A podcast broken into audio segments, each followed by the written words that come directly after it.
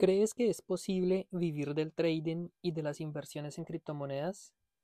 Esta es una pregunta que no tiene una respuesta fácil. Acompáñanos hasta el final, ya que hoy con el trader profesional Camilo Manrique vamos a intentar descubrir una respuesta. Hola, soy Felipe Hernández y quiero demostrarte que puedes llegar tan lejos como lo creas y te lo propongas. Aprende y Emprende es un podcast destinado a compartir experiencias que te ayudarán a entender que los límites los pones tú.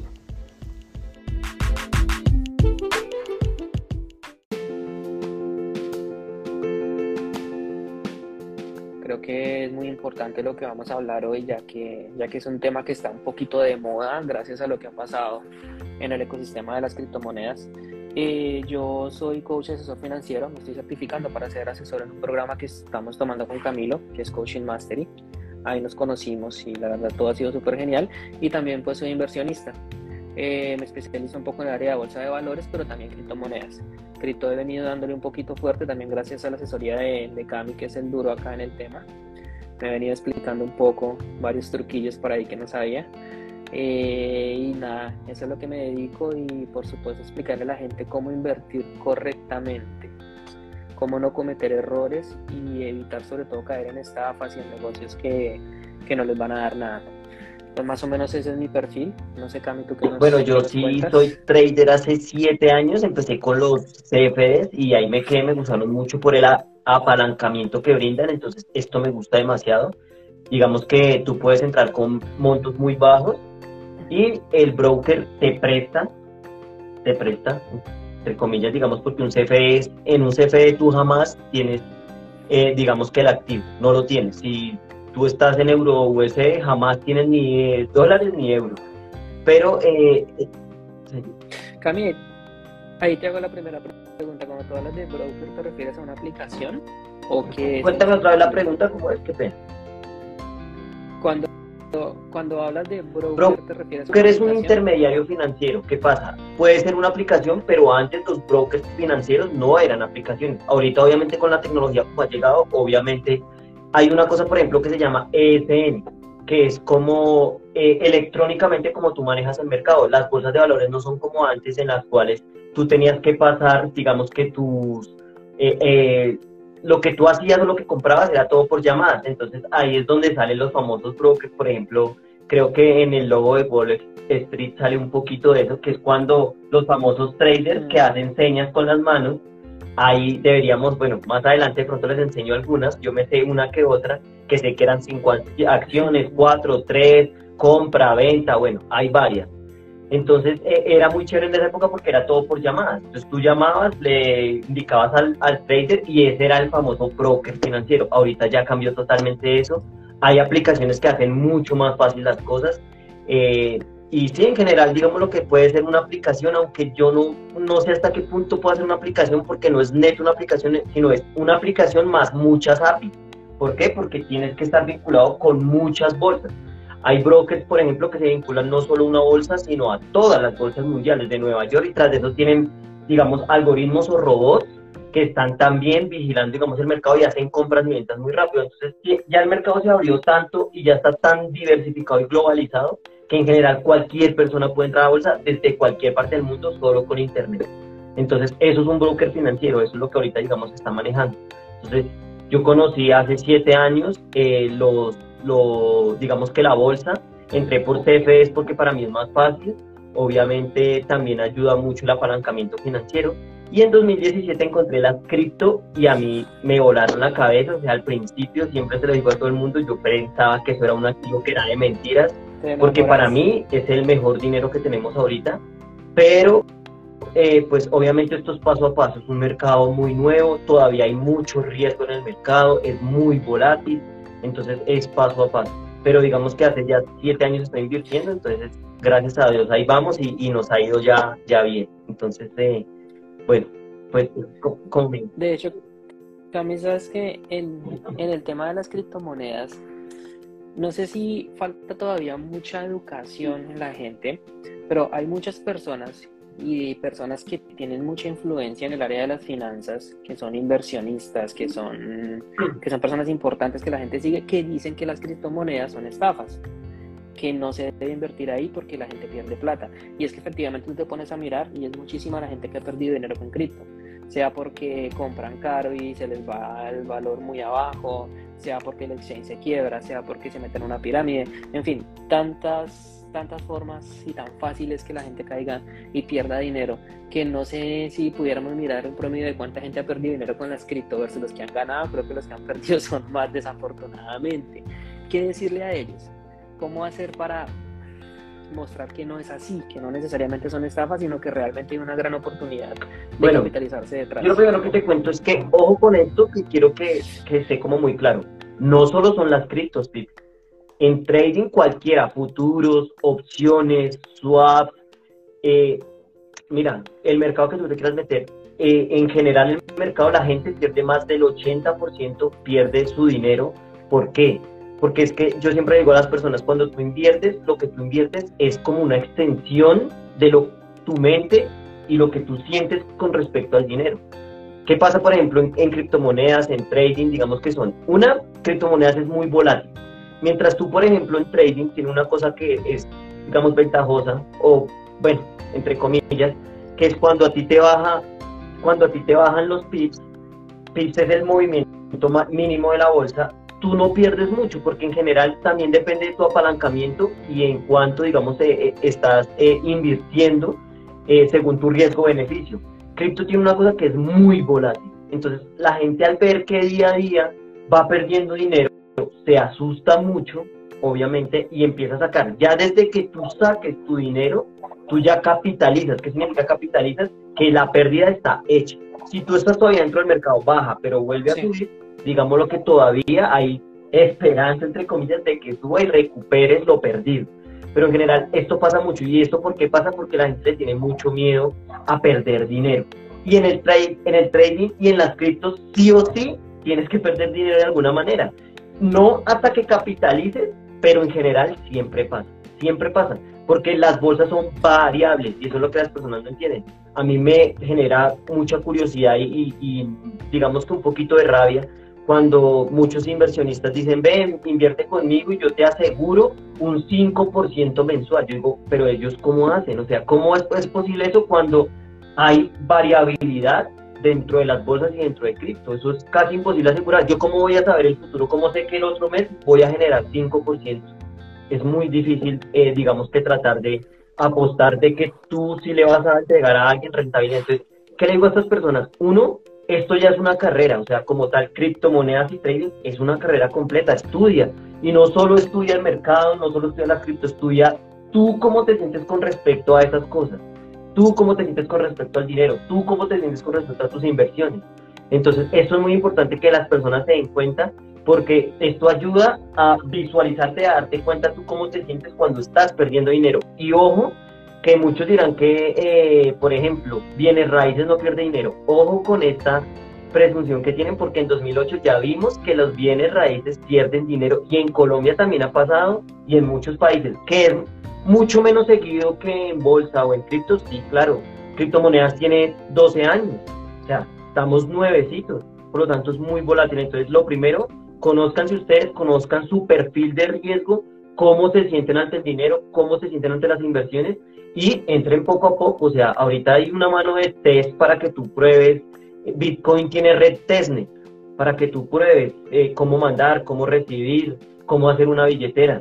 Las personas a veces no lo saben, pero Bitcoin tiene testnet. Y en bolsa pasa igual. Sí, exacto. De hecho, ya que mencionas ese tema, tú me hablabas la otra vez que el trading tiene como tres pilares que son fundamentales que, tienes que tener sí o sí si quieres entrar a ese mundo y tener buenos resultados.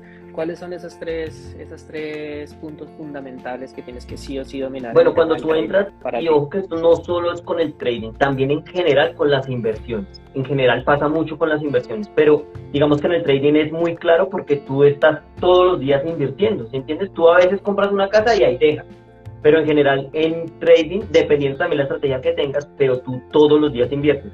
Entonces son, digamos, tres pilares fundamentales que para mí son, creo que muchos, digamos, que ponderan el psicotrading, que para mí es el primero, como por encima de los otros, pero creo que es ya 33%. En general, tienes que tenerlos en cuenta todos. Psicotrading es como tú te manejas respecto a las inversiones, respecto al dinero, respecto al trading. ¿Cómo te sientes perdiendo dinero? ¿Te has preguntado alguna vez eso? ¿Has ido alguna vez de pronto al casino? No a enviciarte ni nada, pero pierde 10 mil pesos, ¿cómo te sientes? ¿Cómo te sientes con, con dólares, 10 dólares, 50 dólares? ¿Cómo te sientes? Eso es el psicotrading. ¿Cómo te sientes tú y tu cuerpo respecto a tus inversiones y acá en este caso pues el trading? Dos, riesgo-beneficio. Y ojo con esta que es muy importante. Tienes respecto a tu psicotrading, ¿cómo te sientes con el dinero? ¿Cuánto piensas tú invertir para ganar o arriesgarme? Mejor para ganar. Entonces, por ejemplo, mi riesgo-beneficio, ¿cuál es? Camilo Manrique, ¿qué dice su plan de trading? Dice, apuestas el 1% para ganar el 2%. Y yo siempre entro así. Si no existe la posibilidad dentro del mercado cuando yo lo visualizo, que esto se pueda dar, yo no entro al mercado. Simplemente porque no. Si es uno a uno, no me sirve. A mí no me sirve, personalmente a mí. Ese es mi plan de trading. Pero tendrías que encontrar tú cuál es la manera de invertir. Hay gente que yo conozco que invierte uno a uno, hay gente que invierte uno a 10. Imagínate, o sea, solo arriesga el 1% para ganar hasta el 10%. Si él no visualiza eso y no ve que allá puede llegar la operación, ni siquiera entra al mercado. Y este tipo de personas hacen muy poquitas eh, operaciones. Hacen, por ejemplo, al mes dos operaciones. Yo todos los días más o menos hago de dos a tres operaciones, de dos a tres operaciones, porque eso dice mi plan de trading. Entonces, por ejemplo, esa es una cosa que, que hay que tener en cuenta mucho, en, son no solo trading, sino inversiones. Entonces, vamos, psicote. Cambio, pero sí, qué pena, te voy a hacer ahí un paréntesis. Cuando tú mencionas ese riesgo-beneficio 1 a 1, 1 a 10, 1 a 5, ¿qué métricas o qué miras tú para saber si en ese momento te va a dar un beneficio de bueno, 2 a 1 o de 1 eh, a 1? Hay como, digamos, varios tipos. Uno, lo primero que haces es cuánto estás metiendo al mercado. Entonces, ¿qué pasa? Por ejemplo, vamos a hacer acá un ejemplo rápido. Voy a meter solo un millón al mercado. Un millón y voy a apostar el 10%, que eso en trading es exageradísimo. ¿Por qué? Porque con 10 operaciones seguidas que tú pierdas, vas a perder el 100% de tu dinero. Y muchas personas lo que no entienden, cuando tú pierdes el 50% de tu dinero, ¿cuánto necesitas para poder recuperar todo el dinero que perdiste? ¿Cuánto necesitas hacer? Si pierdes el o sea, la mitad de tu inversión tienes 10, pierdes 5 millones mañana. ¿Cuánto necesitas hacer para poder volver a donde estabas a completar los 10 millones?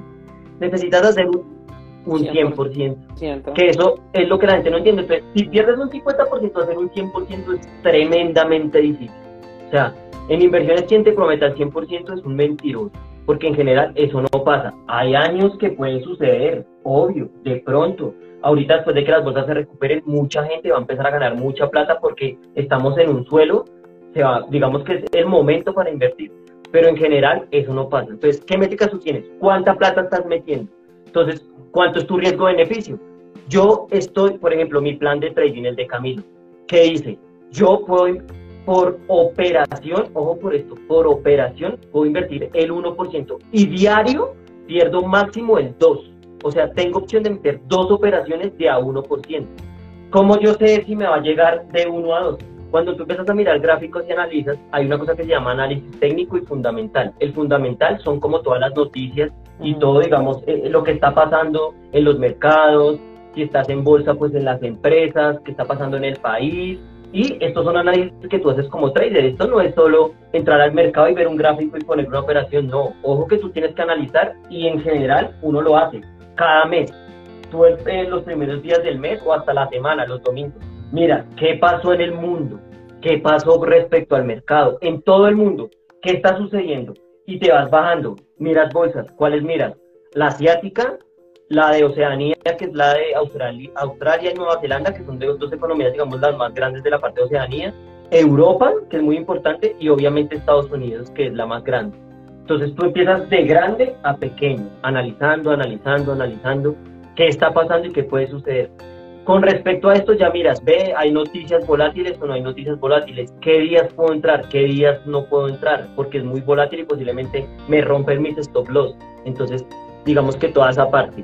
Y ya empiezo el análisis técnico. Cuando tú miras tu análisis técnico, hay una cosa que se llama, eh, pues digamos los que invertimos, que son soportes y resistencia. Entonces tú empiezas a mirar soporte y resistencias. Yo, más que soporte y resistencias, tengo, digamos que una estrategia que se llama Fibonacci. pues más adelante les voy a explicar, pero por encima más o menos para que entiendan, Fibonacci es un número el cual es de la naturaleza y existen muchos patrones. Y ha sucedido que, no sé por qué, pero en la economía también pasa y en los mercados pasa. Entonces yo hago una cosa que se llama price action con Fibonacci, que es mirar cómo se mueve el precio, cómo se movió las horas antes, qué espero que suceda después y según eso tomo mi riesgo. Mi riesgo es, mi, stop loss lo tomo un 1% abajo y mi take profit, que es donde va a tomar ganancias, es 2% arriba. Entonces lo pongo, yo creo que el mercado va a llegar allá. Si me toca mi take profit, pues gano dos veces, pero si me toca mi solo, pues pierdo una. Entonces eso es lo que hay que ver. Digamos, para, si te entendí bien, para colocar un ejemplo con números, por ejemplo, tienes 20 dólares en una posición. Si la posición baja a 18, o sea, 2 dólares, automáticamente se vende en pérdida y si sube a 24 ganarías, o sea, como que o ganas 4 o pierdes. tal cual, tal cual, tal cual, es exactamente eso. Con la diferencia que ahí estás, ojo, porque lo que estás haciendo, por ejemplo, ya, ya invertiste, ya digamos con muy apalancado. ¿Por qué? Porque es que el 2 del 20% es el 10%, o sea, una operación del 10%, si pierdes 10 ah, veces seguidas, se va tu dinero. ¿Sí? Entonces, en general, ¿qué hago yo? por cada 100 tomo 1%, o sea, digamos, por cada 100 dólares, por operación apuesto un dólar o invierto un dólar. Eh, claro, si baja 99. Me quedo en 99, pero si gano, paso a 102. Entonces ahí uno va capitalizando. ¿Y qué es lo rico del trading que a mí me encanta? Es que es con interés compuesto. Ojo con esto, porque muchas personas, por ejemplo, me, preguntan, bueno, o, no, mejor ahorita para contestar la pregunta de, si es viable vivir de las inversiones, la vamos a contestar más adelante, ¿vale? Entonces, por ahora, dejémoslo ahí. Sí, de hecho, de hecho, para allá iba. Te iba a hacer una pregunta con relación al análisis técnico. Uno mira mucho, sobre todo en Instagram, en redes sociales, que suben muchos videos mostrando la gráfica con las velas japonesas, ¿no? Entonces ellos te dicen, si sale tal figura, por ejemplo una W, quiere decir que va a romper hacia tal dirección hay otros que forman un banderín que puede ir hacia abajo, que puede ir hacia arriba. Y yo he visto que hay cuadernos que tienen un montón de figuras y que te dicen qué se supone que va a pasar si las identificas. ¿Qué tan fiable es eso? Si funciona. Ve, te cuento una cosa. ¿Qué pasa? Ojo que el análisis técnico no es solo eso. El análisis técnico se divide en varias ramas. Esa, por ejemplo, se llama el chartismo. Chartismo son figuras que se han identificado, entonces está el banderín alcista, el banderín bajista, hombro, cabeza, hombro, hombro, cabeza, hombro invertido, eh, bueno, hay un mundo de figuras. ¿Qué tan fiable? Yo creo que eso depende mucho de tus creencias sobre respecto al si puede suceder, pero qué pasa que es lo que quiero que entiendan. Porque este tipo de cosas funcionan. Porque se supone que el mercado es aleatorio. Si es aleatorio, ¿por qué va a funcionar? Cuando hay muchas personas viendo lo mismo, sucede que pasa, es una creencia, pasa lo que uno espera. ¿Sí entiendes? Entonces, yo veo un hombro cabeza a hombro, tú lo ves. Hay mucha gente acá, digamos, en el live viendo un hombro cabeza a hombro. ¿Qué hacemos todos? Pues según esa, esa, esa figura que vemos, pues vamos a tomar una decisión. Entonces, cuando una tras otra persona lo hace, pues en general los mercados empiezan a ganar fuerza y se cumple, digamos que la predicción de la figura. Que si es verdad o es mentira, Pipe, pues es que yo, mira, yo he conocido gente que invierte con la luna, imagínate, con la luna, yo digo, ¿qué? ¿En serio? Sí. O sea, según las etapas de la luna, eh, las emociones de las personas se mueven y no sé qué dice luna llena, invierten, y no, estoy molestando, invierten plata y buenas cantidades según lo que la luna les dice. Entonces,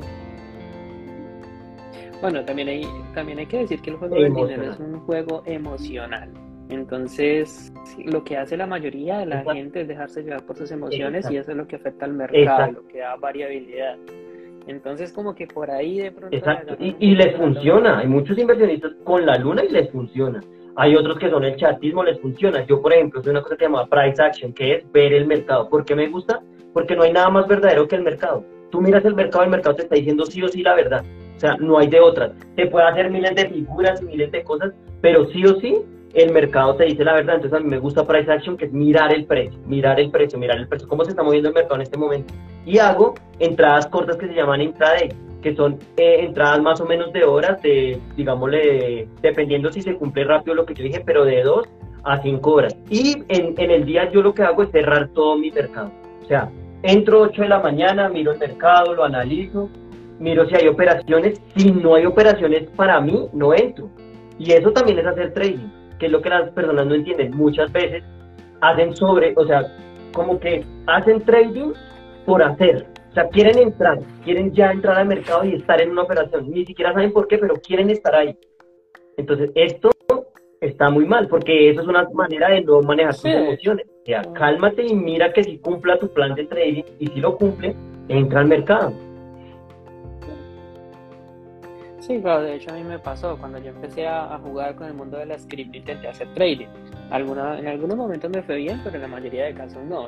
Yo decía, ok, en una que me salió bien, el Bitcoin está en 65 mil y está muy caro, entonces lo vendí y lo volví a comprar como a 58 mil. Ahí digamos que me fue bien. Lo que no vi fue que después iba a bajar a 17 mil, entonces bueno, pero no importa, no era, no era como mi objetivo venderlo, entonces está bien. Pero con otras monedas me pasaba cosas similares. Yo empezaba a tratar de adivinar, entonces yo la veía como que, ¿será que va a subir? ¿Será que va a bajar? Entonces la vendía y subía. Y te desanimo. Ves que va subiendo, la compras y baja. Entonces, otra vez.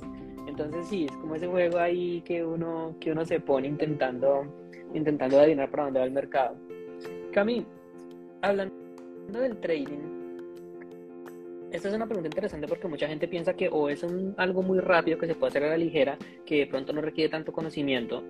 Hay otros que dicen que es un trabajo casi a full time, que tienes que estar ahí, que tienes que educarte demasiado. ¿Cuál de las dos crees tú?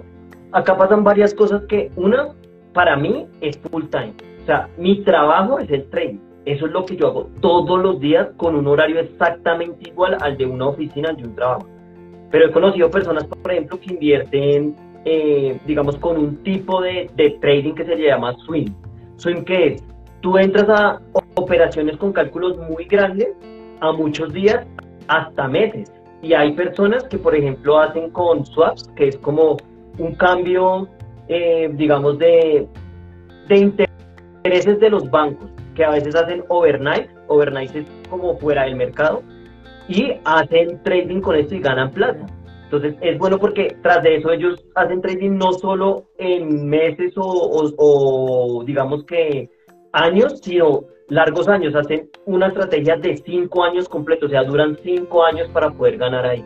Entonces es interesante ver que hay diferentes maneras de ver el mercado. Cuando tú haces, digamos, swing, no hay que estar tan metido en el mercado, no todos los días tienes que revisar gráficos, no todos los días tienes que estar ahí como tan pegado de noticias, porque en sí no importa lo que pase, tú ya analizaste y sabes que en este punto vas a ganar, en este punto vas a perder y ya, es muy a largo plazo. Entonces digamos que es una manera buena de entrar, pero hay muchas personas, por ejemplo, y volvemos a lo mismo de que conócete con respecto al dinero muchas personas no pueden hacer este tipo de trading porque no les gusta saber, o sea, quieren estar ahí pendientes de qué es lo que está pasando en el mercado. Estoy perdiendo, estoy ganando, qué está pasando con mi dinero. Entonces, les da mucho miedo invertir de esta manera porque quieren saber ya qué está pasando con mi dinero. No son capaces de dejar ahí algo, a ver un análisis, confiar en su análisis y dejar ahí. Y confiar que cuando dijeron voy a revisar en dos semanas a ver cómo va, ve, va bien eh, voy perdiendo, no importa, es a largo plazo, yo ya esto lo medí, ya sé cómo va. Entonces, son diferentes maneras, pero a mí, por ejemplo, es mi pasión, a mí el trading me fascina, entonces es full time para mí, a mí me encanta. Pero también he conocido inversionistas que lo hacen a largo plazo y no tienen que estar metidos todos, tienen su trabajo normal y sábados y domingos programan sus operaciones, las dejan puestas, las dejan listas, automatizadas y, se van a las dos, tres semanas van y revisan sus operaciones, qué tal están, están bien, están mal, listo, y ya. Pero hay que tener cierta psicología para estas cosas. Y si funciona bien. Ya, exacto. Entonces hablábamos de la psicología, de, tener, de hacerle un buen análisis al mercado, análisis técnico, análisis fundamental. Y creo que faltaría hablar del riesgo-beneficio. Ah, ah, ok, perfecto, que sería riesgo-beneficio. Cami, tú dices que llevas siete años haciendo trading. ¿Cuánto tiempo pasó hasta que empezó? Imagínate, Felipe, pasaron cuatro años. Cuatro años. O sea, muchas personas me preguntan, Cami, pero uno sí puede. Claro que puede. Tú lo puedes hacer. Todo lo que quieras. Pero es como, como entrar a una universidad. Tal cual. Ahora la otra. Vuelve y juega. Volver a conocer con respecto al dinero cómo te sientes. ¿Por qué? Porque cuando tú conoces, digamos, el análisis técnico, te das cuenta que hay millones de estrategias. BBKC, bandas de Bolliger, canal de Keller, eh, eh, Fibonacci, chartismo. Eh, no, hay infinidad, infinidad. No te imaginas cuántas hay. Todo el mundo inventa cada vez cosas más y está bien, porque tu trading es tu trading. No, cuando muchas personas dicen, no, dame la estrategia para ganar dinero. Yo no te puedo dar una estrategia, ¿por qué? Porque yo no sé tú cómo te sientes con respecto al dinero. Yo puedo estar perdiendo mucho dinero ahorita y estoy relajadísimo. Muchas personas, por ejemplo, no saben los grandes inversionistas como Warren Buffett, como el mismo Trump. Cuando tú le miras a ellos las, las carteras y miras, digamos, todo lo que tienen en posesión, ellos están perdiendo mucha plata y están súper apalancados. O sea, tienen deudas de 2 millones de dólares, de 3 millones de dólares. Están Warren Buffett en sus acciones ahorita de Coca-Cola, está perdiendo muchísimo de su patrimonio. Coca-Cola ahorita, digamos, bajó, está subiendo otra vez por lo que es como un mercado retail, que es como de consumo necesario, pero Warren Buffett en un pedazo perdió mucho dinero, pero él estaba tranquilo porque él sabe para dónde va el mercado, entonces está tranquilo, saca lo de su año, sabe cómo va, entonces se relaja. Entonces, para mí pasaron cuatro años para poder ser rentable. Desde ahí empecé poco a poco y gracias a Dios ya fui consiguiendo. Y hasta el año pasado, a inicios, no, bueno, a finales del año antepasado, 2020 más o menos, después de una caída terrible, yo perdí en el mercado en una sola, en una, en un solo movimiento que fue cuando el coronavirus llegó, pues digamos a Colombia, que me acuerdo tanto fue, si no se mal, el 17 o el 27 de marzo, perdí 1.387 dólares en 10 minutos. Perdí. Y, claro, ya se vuelve un tema de termostato financiero, ¿no? para, para muchos eso es demasiado dinero, para otros, ok, es una pérdida aceptable y para otros puede que no sea nada. Que igual de una u otra manera vuelve la psicología, o sea, a pesar de que yo, por ejemplo, manejaba mi psicología, pero al perder eso, no creas, ese día fue como, digamos, el cuerpo reaccionó ante eso y prácticamente me enfermé, o sea, fue, digamos, de rebote, dolor de estómago, claro, era terrible haber perdido en 10 minutos 1.387 dólares, o sea, es plata igual, y en 10 minutos. Y además eso me pasó por estar tan apalancado, por ser tan confiado, porque, eh, por creer que el mercado siempre va a hacer lo que yo quiera, y lo que no se dan cuenta es que el mercado hace lo que se le da la gana. O sea, el mercado... Einstein tiene una ah, frase muy bonita que dice como que eh, es como chistoso ver eh, cómo la física sí muestra ciertos parámetros para saber cómo va, pero el mercado es una locura. Porque aunque no lo crean, este también trató de invertir y le fue súper mal. O sea, uno de los genios más genios del mundo trató y no pudo. Tesla trató de invertir y no le dio. Tomás Alva Edison perdió impresionantemente plata tratando de hacer, digamos, compras y ventas en el mercado y no le dio. ¿Por qué? Porque el mercado es una locura, es una total locura. Claro, de hecho, mencionando eso, hace poco estaba leyendo el libro de de Benjamin Graham de la inversión inteligente y menciona un poco eso. La inteligencia a la hora de invertir no se puede comparar con la inteligencia de la persona como tal, como que es un genio para las matemáticas o para la física, no quiere decir que lo vaya a hacer para las inversiones. De igual manera, si tú, si tú te consideras que no eres una persona muy inteligente en muchas áreas de la vida, puede ser en la ciencia, en los deportes, en las inversiones puede que sí, solo es cuestión de educarse y de, de, tener unos conocimientos base, que es lo que llamamos inteligencia financiera. Y además, además que si tú te das cuenta, como tal hacer trading es, pura estadística. ¿Qué nos dice la estadística? Que según lo que pasó antes, posiblemente, yo con ese posible, puede pasar ahorita. No significa que tenga que pasar lo mismo. Entonces tú analizas ciertos movimientos en el mercado que ya pasaron y si pueden pasar ahorita si pueden pasar, hay una probabilidad más alta. ¿Qué pasa? Hay mucha gente, por ejemplo, que dice es que el trading es un casino. Porque obviamente si te das cuenta es súper aleatorio y eh, digamos que hay unas probabilidades de que pueda o no suceder. Y hasta cierto punto puede ser verdad. Pero ¿qué pasa? Tú cuando entras al casino, en el casino tú siempre entras perdiendo, porque la probabilidad de que el casino gane es más alta. Y a veces no es mucha, por ejemplo, en la ruleta, en la ruleta el casino tiene una probabilidad de ganar del 52% con respecto a uno perder al 48%. ¿Por qué? Por el famoso cero y el doble cero, que son, digamos, que eh, esto se llama gambling y entonces es, como apostar y siempre estamos perdiendo y el casino lo sabe. él no le importa lo que pasa a corto plazo. Tú puedes perder ahorita mucho dinero a corto plazo, pero él sabe que a largo plazo va a ganar. Entonces, él eso no le preocupa. En los mercados financieros hay probabilidades. Entonces, cuando tú analizas ciertos movimientos del mercado, tú entras y miras. Ve, acá hay una probabilidad más o menos del 60%. ¿Por qué? Porque esto ya sucedió de esa manera. Por ejemplo, lo que hablamos ahorita del chatismo, un hombro cabeza a hombro. Tú ves un hombro cabeza a hombro y en general casi tiene como una probabilidad como del 78 y el 75 de que suceda. Porque mucha gente está viendo ese mismo patrón y cuando lo ven, pues obviamente entran al mercado de la manera que lo indica ese patrón. Entonces es muy alto, es uno de los patrones que más genera ganancias. Yo eso lo leí mucho, el hombro, cabeza, hombro. Acá para los que nos están viendo se lo graben. Voy a tener, voy a tomar nota por acá porque después te voy a pedir que me mandes cómo es esa gráfica que ya me hiciste. Eh, eh, es, interesante, además que hay mucho, el banderín alcista, banderín bajista, es interesante, es muy interesante. El trading es espectacular, pero como te digo, tiene tres patas para que la recordemos, psicotrading, riesgo-beneficio y toda la parte de análisis y pues digamos de aprendizaje que es análisis técnico y análisis fundamental. Están dentro y con esas tres patas tú manejas el trading mucha gente dice que lo más importante es el psicotrading. Yo sí creo que, que, hay que ponerle mucho cuidado porque es la parte más difícil. No, para mí no es que sea la más importante, pero sí es la más difícil.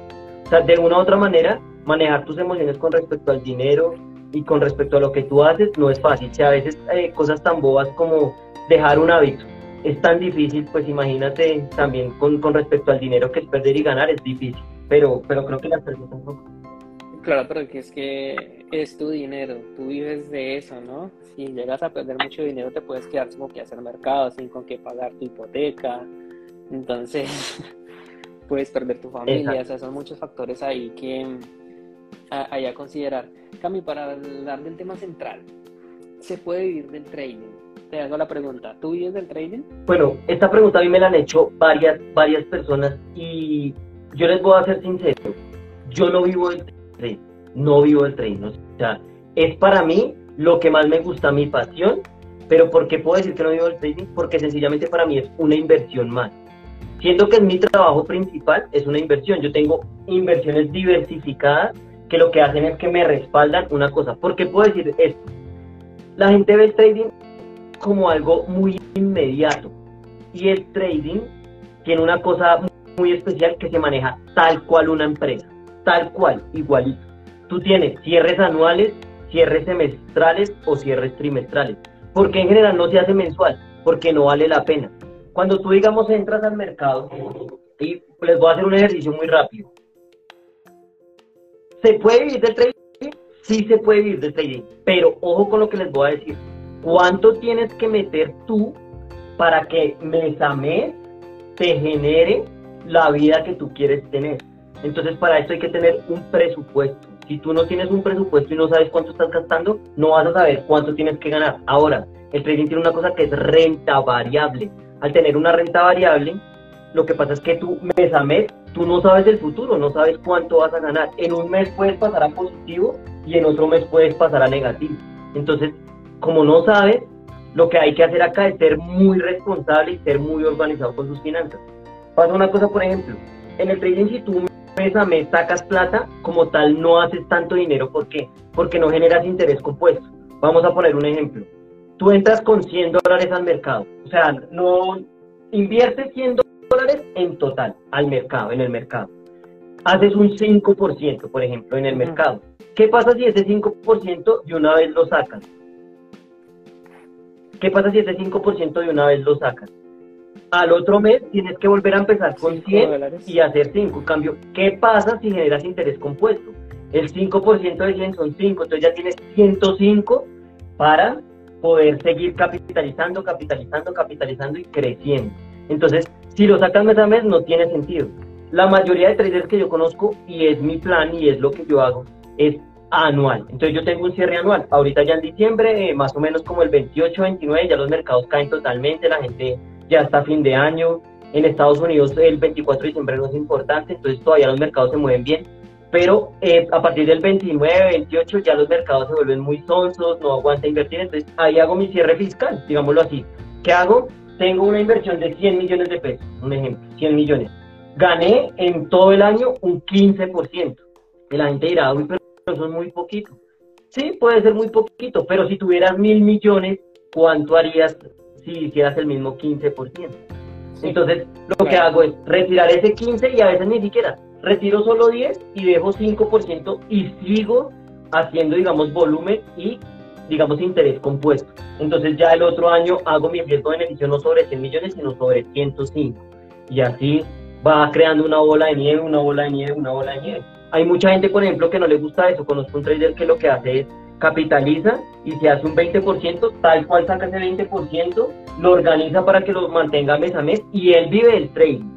Y ha sabido hacer muy bien porque tras de eso las inversiones que ha, que ha generado eh, las, las diversifica muy bien. Entonces no solo está con el trading, sino se mete un poquito en bienes raíces, tiene un poquito de factoring, tiene un poquito con aplicaciones, tiene un poquito metido en dólar, tiene un poquito en bolsa, tiene en futuros. Entonces diversificó muy bien acá hay un amigo que, eh, Juan Pablo, que lo, lo, conocemos. Un saludito para Juan. Juan es eh, inversionista, pero en bienes raíces. Y hace poco hablábamos con él exactamente de lo mismo, que es cuando tú estás haciendo trading, pasa una cosa que el dinero es muy riesgoso. Es como cuando tú tienes un emprendimiento. Si tú tienes un emprendimiento, la idea es que vayas sacando dinero también de tu negocio o de tu trading en este caso, y diversifiques con algo más seguro. ¿Qué es más seguro? Obviamente los bienes raíces son mucho más seguros que el trading y hay que ser sinceros con eso. ¿Generan la misma rentabilidad del trading? No. Aunque el trading es renta variable, es otra manera de invertir diferente. Por eso a mí me parece muy chistoso cuando las personas dicen, no, es que eso invertir en trading, eso no, es mejor invertir en bienes raíces. Bueno, pero tienes que ser consciente que el riesgo es tan diferente que entre mayor riesgo, mayor rentabilidad. Bolsa de valores tiene mayor riesgo que los bienes raíces, por lo tanto puedes generar más dinero. Yo he conocido traders que han generado al, al año más o menos un 79, 78%, que está muy bien. O sea, tienes 100 millones invertidos y haces una rentabilidad de 78%.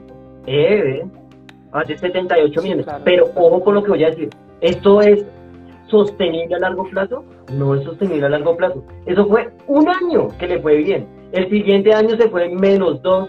O sea, tenía invertido y perdió plata en todo el año. ¿sí? Entonces, todo esto es lo que hay que mirar. Entonces, ¿te puede ir del trading? Sí se puede ir. Pero ¿qué es lo que quiero? Que analices bien y te des cuenta de cosas. ¿Qué cosas? Tu presupuesto. ¿Qué presupuesto tiene? ¿Cuántos son tus gastos? Eh, diversifica. Entra en trading, haces trading, sacas una rentabilidad importante, sacas algo más seguro y vas diversificando, vas diversificando. ¿Te gusta mucho el trading? Trabaja en trading, haz trading todos los días, pásala rico, disfruta el proceso, conócete el trading. Lo bonito del trading que me encanta es que tú te conoces muchísimo, porque aprendes a manejar tus emociones, aprendes a manejar cómo te sientes respecto al dinero, a las emociones, qué sientes. Entonces es muy bonito el trading. ¿Que se puede vivir del, trading? Sí, conozco gente que, que, es más, estuve acá con un español súper pilo, eh, lo recomiendo por si quieren ir a verlo, se llama TICMIL, es un broker financiero y el, digamos, el asesor para Colombia es excelente, es un español y enseña súper bien. Y él vive el trading, todos los días hace trading, todos los días y vive eso. Pero su capital también es muy grande, hay que tener en cuenta esto. O sea, él no invierte 2 millones, 3 millones, él entra en euros y más o menos tiene unos 83 mil euros invertidos en solo bolsa. ¿Y qué pasa cuando gana? Saca y responsablemente divide mes a mes cuánto se va a gastar y con eso se mantiene, esperando el año a ver cómo le da. Ahora también es importante ver cuál es tu punto de partida, ¿no? Desde dónde estás arrancando, con cuánto capital, porque nosotros cometemos, el ser humano comete mucho el error de compararse todo el tiempo y mira, no, pero es que tal persona tiene más plata, metió más, ese sí va a ganar. Yo como tengo poquito no puedo.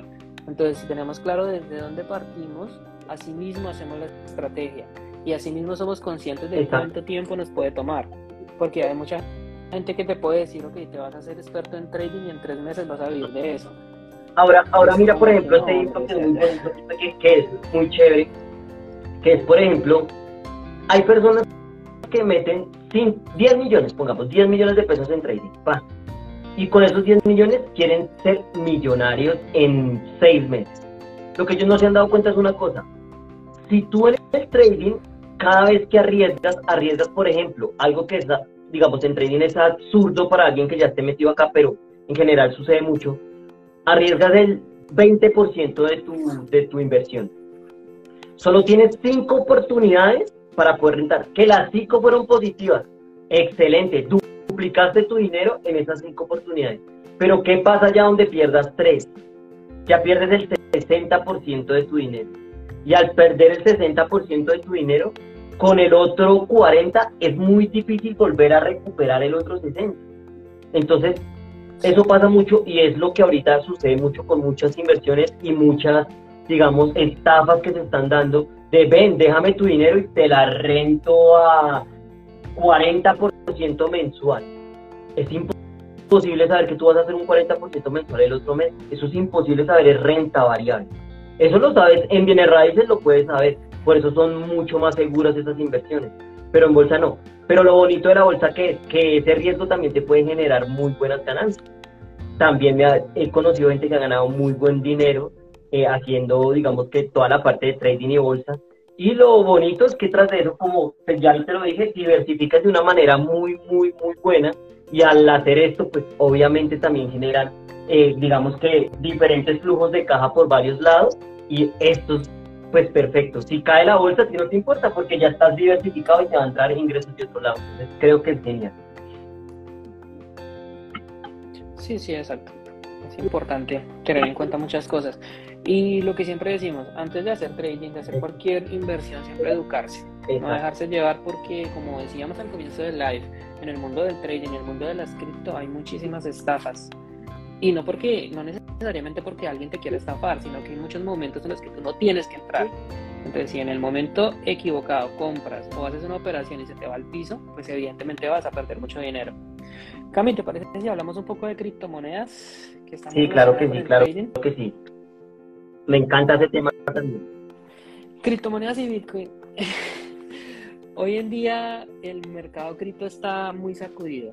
Han habido el mercado está extremadamente bajista. Se cayó FTX, que era el segundo exchange más grande, más grande, creo que después de Binance. Binance está teniendo problemas. Le están acusando en Estados Unidos de, lavar dinero, de, de algunas cosas por ahí hay mucho temor en la gente. ¿Qué podemos decir de esto? ¿Cuál sería como tu, tu análisis de lo que está pasando en este momento con Mira, el pues, de la Muy buena pregunta, Pipe, porque sabes que en estos días me ha pasado mucho y me gustó mucho un, un tweet que colocó eh, CZ, que es el CEO de Binance, en el cual decía que, eh, digamos, por estar sacando la plata de Binance, algo así trato de decir, por estar sacando la plata de los exchanges, sobre todo de Binance, al ser autocustodia, o sea, al tener uno sus propias criptomonedas, el 90% de la gente iba a perder su dinero. Entonces, ¿qué es lo que pasa con las cripto que me parece súper interesante? No se han entendido bien, Pete. Ese es el problema. Y hay que ser sinceros que para poder entrar a cripto tú tienes que tener ciertas habilidades que tienes que desarrollar con educación, porque en sí no es que sea difícil pero hay que practicar y hay que entender ciertas cosas que son básicas y son difíciles que la persona salga, digamos, de ese mundo, de ese paradigma en el que está. Una cosa, por ejemplo, que las personas no entienden mucho, dicen, Binance cayó, entonces, ¿qué, ¿qué miedo? Bitcoin también se va a perder. Bitcoin no se puede perder. Si tú eres autocustodial, tus bitcoins son tuyos, no son de nadie más, es tu dinero, nadie te lo puede quitar. ¿Qué pasa con Binance? Son intermediarios financieros. ¿Ellos qué hacen? te dan una serie, digamos, de, eh, ¿cómo se puede decir eso? Digamos, de servicios en los cuales te dejan hacer trading, te dejan hacer eh, ahorros, te, dejan hacer, eh, te cogen tu dinero y lo prestan por otro lado y te generan intereses, te apalancan, te prestan un poquito de criptos, todo eso. Pero ¿qué pasa donde un exchange de estos caiga? Obviamente se va para el suelo y se llevan tus criptos. Lo que me parece chistoso y que la gente no sabe es que el mundo tradicional es exactamente igual, que eso es lo que no sabe mucha gente. Entonces, por ejemplo, los bancos. Financieramente un banco cuando cae y se quiebra, se lleva tu dinero y tú perdiste tu dinero. Pero ¿qué pasa? Muchas personas dicen, a mí me han dicho miles de veces, eso no pasa, eso nunca va a pasar. nunca va a pasar. Quiero que vean los casos de Venezuela y Argentina cuando les han hecho corralito y les encierran su dinero dentro del banco. ¿Qué pasa? Quiero que, vean esos casos y vayan a investigar. Quiero que investiguen lo que pasó en Canadá hace poco, cuando eh, con la parte de unas huelgas que hicieron los camioneros. Los camioneros. Exacto. Cómo les congelaron su dinero a las personas y no dejaron que ingresaran. Entonces, que, quiero que vayan a investigar en 2008 qué pasó con Lehman Brothers. A ver si fue un banco, lo entraron a salvar, pero de ahí se perdió mucho dinero y los que tuvimos que entrar a salvar esos bancos fueron todos los contribuyentes y personas que estaban pagando sus impuestos.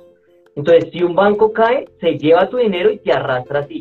En cripto esto no pasa desde que tú seas autocustodio. Entonces, ¿qué pasa con todos estos exchanges? Son gente que encontraron un negocio bueno, pero sinceramente están haciendo las cosas mal. Este man, el, el CEO de FTX, si no estoy mal, se llama Batman, y él estaba haciendo las cosas súper mal. Cuando lo empezaron a investigar, eh, era el héroe de todo el mundo en la cripto, pero cuando lo empezaron a investigar de fondo, el man estaba haciendo las cosas terriblemente mal. O sea, eh, apalancó dos empresas pegadas, una de finanzas tradicionales con una de cripto, y una le prestaba una de otra a la otra. Y tras eso creó unos tokens que la verdad no valían nada, pero él les dio valor.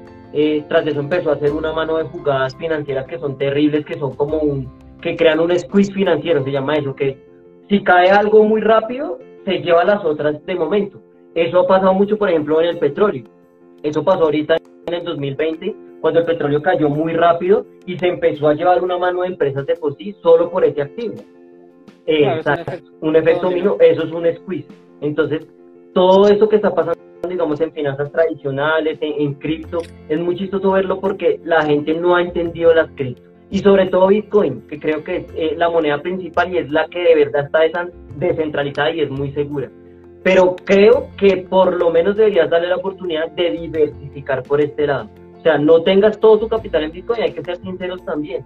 ¿Qué pasa con las criptomonedas? Son muy riesgosas todavía y son muy volátiles, excesivamente volátiles. Entonces, da, emocionalmente da miedo perder plata.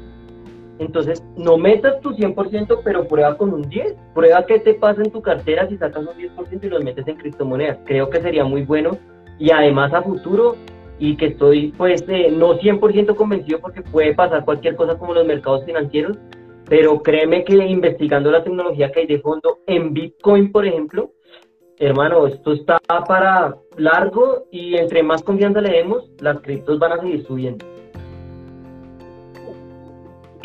Sí, exacto. De hecho, en este momento que Bitcoin está, creo que ya bajó otra vez de los 17 mil, está como en 16 mil algo. Si tú compras Bitcoin en este momento, tienes una posibilidad muy grande de multiplicar tu capital por 5 en unos 3 años. Que eso ninguna otra inversión difícilmente te lo va a dar. Pero mira, por ejemplo, yo cuando compré, cuando yo empecé en el mundo de las cripto, a mí me mostraron fue Binance. Yo no sabía muy, bien que era un exchange y me decían ahí tú puedes comprar cambios por dólares cripto, compras otras criptomonedas y uno yo los dejaba ahí porque yo decía, ok, ahí está la opción de guardarlos, ahí los guardo, no hay ningún problema. Tiempo después fue que me vine a enterar que un exchange sencillamente funciona como un banco, que es completamente centralizado, que ahí quien lo maneja, tiene un CEO, si al exchange le va mal o se llega a quebrar, pierdes tu dinero. Y entonces fue donde empecé a entender que también existen las billeteras. Las billeteras en frío, billeteras en caliente, las autocustodial que tú dices. Y que si tú pasas tu dinero de ese exchange a una billetera que es completamente descentralizada, a ella no importa lo que pase en el mundo, tus monedas son tuyas y nadie te las puede quitar. Es como lo que, lo que hace falta que la gente que la gente entienda. Entra, no es sencillo. El miedo ahí, ¿no? E, entra el famoso miedo, entran muchas cosas, pero créeme que a veces es de hacerlo. Es solo lanzarse, practicar. ¿Que vas a perder en algún momento? Posiblemente, por eso tienes que empezar, digamos, practicando, envíate montos eh, muy, muy pequeños. Hay redes de testnet. Testnet es, eh, digamos, una red de prueba en la cual tú puedes enviarte y recibir Bitcoin eh, falsos, obviamente falsos, no, no, no son, digamos, los verdaderos, pero vas a aprender a manejar la tecnología. Entonces, eso es excelente. Y también es, rico, digamos, ver eh, el avance también de las cripto. En algún momento eh, va a ser mucho más fácil. O sea, esto nos hemos dado cuenta con el mismo Internet, los computadores. Al principio, si tú te das cuenta, Internet era un poco complicado, uno no sabía entrar. Ahorita hay muchos desarrollos. Entró una cosa que también quedamos acá de hablar que se llama finanzas descentralizadas y esto a mí me llama la atención y me enloquece solo pensar el futuro de esto que es que ya no vamos a necesitar personas, ni bancos, ni intermediarios que no tengan nuestro dinero, como por ejemplo lo que pasó acá en Interbolsa. Personas que uno les confía su dinero, hacen las cosas mal, eh, de momento se llevan el dinero, invierten súper mal, no saben qué hacer y uno confiando en las personas, mira lo que sucede. Finanzas descentralizadas, quita, quita todo eso, quita los intermediarios y uno va directamente, digamos, eh, el intermediario de uno va a ser directamente una máquina o un algoritmo. Entonces, eh, tú vas a invertir en ese algoritmo y el algoritmo va a hacer todo lo que debe hacer para que te generen cierto rendimiento. Entonces, de por que precisamente eso es lo que es Bitcoin. Eh, digamos que Bitcoin tiene algo diferente que como tal no es un algoritmo, o sea, sí es un programa pero descentralizado, digámoslo así. En cambio, cuando tú, digamos, tienes eh, un algoritmo de ese tipo que estoy mencionando, eso se llama un smart contract, que se llama un contrato inteligente. Entonces, haces con respecto a ese smart contract unas inversiones las cuales, como no hay una persona que pueda defraudarte o en la cual confías porque es, digamos, un algoritmo, entonces este algoritmo va a hacer lo que tiene que hacer porque tiene unos pasos definidos. Como un contrato tal cual, paso uno, paso dos, paso tres, y tienes que hacer tal cual. Entonces, eso te va a asegurar ciertas, ciertos, digamos, rendimientos. Entonces, esto es también algo que vuela a la cabeza y que es impresionante. Sí, de hecho, aunque también una anécdota que me pasó con esos contratos inteligentes también arman pirámides ahí. Yo la, antes de cuando conocí el cripto fue gracias una pirámide y era a través de un contrato inteligente y el contrato estaba programado para difusión para, eh, para repartir pagos. Entonces, en mi caso, por ejemplo, yo metí 100 dólares y me iba a dar un dólar cada día de los 100 que yo metí. Y si yo inscribía a alguien a ese mismo contrato por debajo de mi cuenta, entonces me iba a dar un porcentaje de lo que él ponía. Era exactamente una pirámide, pero montada en un contrato inteligente. Y, esa, eso era lo que nos vendían. Absolutamente nadie puede llegar a modificar el contrato, no pueden sacar la plata que hay ahí. Él solito sabe qué tiene que hacer y efectivamente todos los días él repartía pago a todo el mundo hasta que se quedó sin fondos porque nadie Exacto, exacto. Y tal cual, de verdad pasa mucho. Ahorita existe una cosa que se llama la Web 3, Web 3.0, que es espectacular porque es el avance del Internet. Nosotros venimos, pasamos por una Web 1, ahorita la Web 2 que es la de la información, entonces eh, tú ya puedes, digamos, que ser interactivo con las personas y la Web 3 ya promete algo más, que además de ser interactivo, va a ser descentralizado y tras de eso, tú no tienes que confiar en un servidor único, digamos, por ejemplo, de Amazon o de Facebook o donde tú dejes tus datos. Ya es un avance que solo a las personas específicas tú le tienes que dar, le puedes dejar tus datos. Entonces, ahorita, por ejemplo, ¿qué pasa? Hay muchas páginas que están haciendo, eh, robando a las personas muchísimo, porque lo que hacen es cuando uno conecta su billetera directamente con la página, le limpian su billetera de una vez. Entonces, es un contrato, digamos, eh, ladrón o falso, en el cual si tú no revisas bien y no te educas, muy posiblemente te van a, a limpiar. Entonces, ¿Qué es lo bonito de las criptos? Que las criptos trae algo hermoso que es la descentralización y digamos que tú vas a ser dueño realmente de tus fondos. Pero, ¿qué pasa con este poder tan grande? Un grande poder que, requiere una gran responsabilidad. Una gran responsabilidad. Justo eso te iba, te iba a mencionar, ¿no? Porque las billeteras a ti te dan unas palabras semilla que si te llegan a perder, y de hecho estaba pensando, las billeteras, las billeteras en frío es como una especie de USB, ¿no? Es un... Hay de, hay de varios tipos, ¿no? hay de varios tipos, pero en general sí es parecido un pendrive. Hay, hay así billeteras, esas son como las más, digamos, básicas, pero es un pendrive. Y ahorita hay una cosa muy bonita que se me escapa ahorita el nombre, cómo se llaman, pero haz de cuenta es tal cual una USB, pero cuando tú sacas la frase semilla de esa USB, se daña por completo.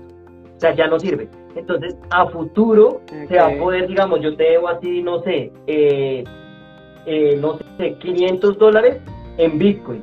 Y yo te voy a pasar esa USB tal cual a ti, te va a decir, ahí está el pago. Tú vas a tu billetera, los descargas y cuando haces la descarga, ¡pum!, se añade una vez el, el pendrive. O sea, solo tú eres propietario de Y es más, anecdótico es, y todavía pasa, pero en general ya lo quitaron mucho porque hubo muchos robos y muchas cosas uno puede ganar, puede cargar, perdón, cargar Bitcoin en un papel. ¿Cómo? Con un QR. Tú cargas en ese QR los Bitcoins. Después vas a una billetera, lees el QR y los Bitcoins se te van a tu billetera. Es súper fácil, pero ¿qué pasa? Desafortunadamente la gente los cargaba, por ejemplo, una billetera y se perdía la billetera, chao Bitcoin. Claro. Exacto. Rápido.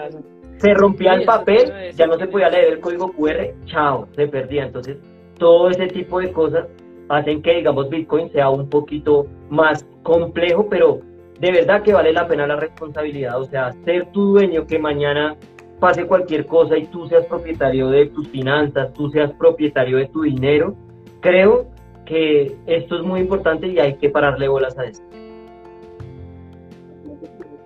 La pregunta sería si estamos preparados para asumir esa responsabilidad, ¿no? Porque ya que mencionabas que es un aparativo que parece una USB, ¿qué pasa si en una mudanza se te pierde? Uno que a veces suele ser tan desordenado. Ahí sí no sé en tu caso qué pasaría, Pipe. En el mío yo sé, digamos, por ejemplo, cosas como esas. Ahora también, también depende tú qué vas a cargar ahí. O sea, esto porque lo crearon para pagos inmediatos, pagos muy rápido, como si perdieras un billete, cargas 50 mil de Bitcoin ahí. ¿Quieres comprar algo? Tú con 50 mil si vas a cargar todas, todo, tu, todo tu patrimonio en una USB, pues bueno, ahí sí no sé hasta qué punto sea muy bueno Bitcoin. Y lo dejo por ahí encima de la Algo así. entonces, por ejemplo, ese tipo de cosas hay que pararle bolas, pero creo que esto es una gran oportunidad. Y tras de eso, eh, eh, hablando un poquito de, de, de, la parte, por ejemplo, de inversión ya como tal de criptos, no, no digamos de la parte económica, veo que esto es una oportunidad muy grande, ¿verdad?, para capitalizar muy rápido dinero. Creo que podría llegar, o sea, no hay ninguna inversión que haya superado Bitcoin en los últimos 10 años. Si no estoy mal, es un 1368%, creo. Ningún, ningún activo que se haya visto ha creado esto. O sea, no ha podido hacer. Al principio el oro hace mucho tiempo, hace mucho tiempo investigaron y parece que al principio cuando era muy volátil se hacía mucho dinero, que es parecido a lo que está pasando con Bitcoin pero ahorita es una gran, gran oportunidad de generar dinero y, de una manera, digamos, como eh, se podría decir que rápida, entre comillas, aunque no creo que sea tan rápido, pero sí por lo menos una manera como diferente de lo que venimos haciendo. Entonces creo que hay que... Aparte que, aparte que es muy accesible a todos, ¿no? Tú no necesitas grandes capitales para invertir en Bitcoin, puedes empezar con 5 dólares, no necesitas más. Entonces eso como que democratiza muchísimo, porque hace unos 20 años tú querías invertir, tenías que tener capital más o menos altos para que te aceptaran, para poder comprar participación. Gracias a la cripto eso ya no pasa. Entonces, capitales muy bajos, ya estás adentro. ¿Tú crees, Cami? Esa es una pregunta que yo, yo siempre he tenido, pero porque todavía no entiendo muy bien cómo funciona la programación de Bitcoin. ¿Tú crees que en algún momento Bitcoin lo puedan llegar a regularizar los gobiernos o los bancos? Como para mantener su precio estable en un punto y que se mueva de ahí? ¿O eso es completamente para mí es imposible, porque Bitcoin se mueve por oferta y demanda. Y el problema de esto es que, que eso es lo que muchas personas, por ejemplo, ¿qué es lo que no entienden de Bitcoin como tal? Es el valor. O sea, ¿por qué Bitcoin vale algo? O sea, todo el mundo me pregunta a mí, ¿pero por qué? O sea, ¿qué, qué, qué le da valor? Y lo que muchas personas no han entendido es que el valor lo da la confianza que tenemos sobre ese tipo de activo. Pero no es solo en Bitcoin, también pasa en el dinero. Muchas personas dicen el dinero fiat. ¿Qué pasa con el dinero fiat?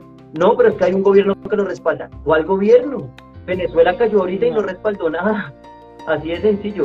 Esto se perdió desde el 71 con Nixon cuando el dinero de verdad estaba respaldado con el oro.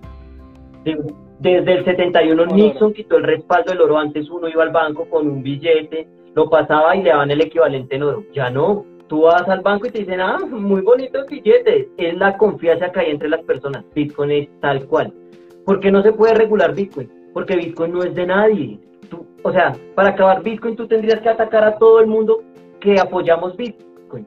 Y es más, hay algo chistoso que Bitcoin nunca se va a caer. Entonces la gente dice, ¿pero por qué? Dice, porque ya hay gente que se comprometió a comprar todos los Bitcoins si es posible para que no se caiga esta red, porque ya es algo que es tan grande. Bitcoin ya ni siquiera es alguna economía, sabes que ya viene siendo un pensamiento diferente, viene siendo un cambio de paradigma. Entonces la gente ya no quiere que se caiga. Los que ya estamos metidos en Bitcoin y sabemos para dónde va, ya no queremos que esto suceda porque ya sabemos lo que es ser responsable y tener su propio dinero. Y es genial. Entonces, a mí no me conviene que Bitcoin se caiga. Los gobiernos no van a poder entrar a regular jamás Bitcoin, es que no pueden. No, no van a, si no saben qué tienen, es muy chistoso ver ahorita, por ejemplo, en Colombia estamos en un limbo jurídico impresionante con respecto a las criptomonedas, pero para cobrar impuestos están de primera.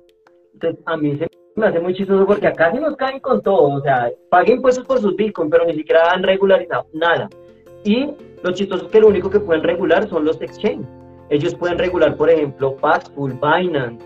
Eh, es más, ya lo regularon. Binance está con la vivienda. Eh, Buda está con el grupo Aval. Eh, bueno, Bitso está, creo que con. Bueno, no me acuerdo ahorita el banco con el que está. Ya lo regularon y obviamente eso sí se puede regular porque tú puedes atacar un ente central. Tú a Binance sí lo puedes atacar. Tú a Binance sí le puedes decir si hay un CEO, si hay una persona encargada de esa empresa. Pero tú como acá atacas a Binance es imposible atacar a Binance. Y lo bonito de Binance, eh, de, qué pena, de Bitcoin.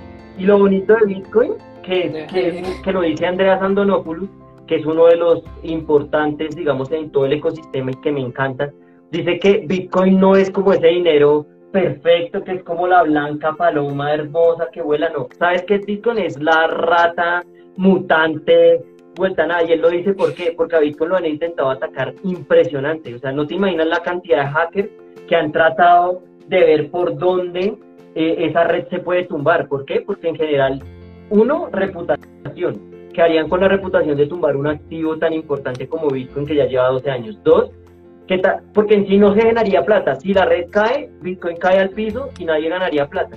Pero quedarían con la reputación y posiblemente hay muchos bancos y gobiernos detrás tratando de romper la red por lo que sabe por lo que ellos saben que a futuro va a pasar. Grandes jugadores ya se han metido a esto, no crean que esto es solo ahorita la gente. JP Morgan está acumulando dinero en Bitcoin impresionante. Eh, bancos suizos, BlackRock está acumulando, o sea, y Bitcoin lo han atacado tanto que cada vez muta para mejor, porque cada vez que encuentran, digamos, un punto débil, hay tanta gente que quiere que esto triunfe que se meten y lo mejoran, y lo mejoran, y lo mejoran, y lo mejoran. Entonces, esto no va a caer. Y los gobiernos no se pueden meter ahí. Tendrían que acabar con el Internet del mundo. Para que esto se acabara, se tendría que acabar el Internet. Entonces, eso es imposible. Sí, claro. Ah, bueno, sí, es lo que tú decías al comienzo. Falta entender todavía muchísimo cómo funciona.